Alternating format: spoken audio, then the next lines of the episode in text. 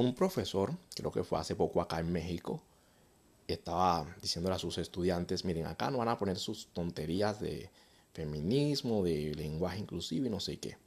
¿Saben qué pasó?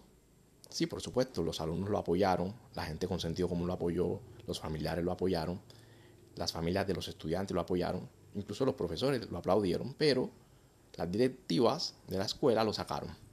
El tipo perdió su empleo. Hay que seguirle la corriente a estos locos o hay consecuencias. Esto es dictadura. Esto no es, libre expresión ni nada, esto es dictadura. Y esto es serio. Eso es un discurso de odio, eso es un discurso de intolerancia. No me chup, chúpame esto si es un discurso de odio, chúpame las huevas, hijo de puta. Coño, nos están cagando en el mundo, en Occidente. Bueno, en Occidente, acá en, donde yo estoy, afortunadamente la gente no es tan pelotuda. Coño, abran los ojos con lo que está sucediendo, que esto es serio. Eh, lo mismo sucedió con un, conductor de autobuses. También tuvo que salir a pedir disculpas porque uno de estos ofendidites se volvió viral y ahora está muy de moda hacerse la víctima. Entonces, ¿dónde está la dictadura?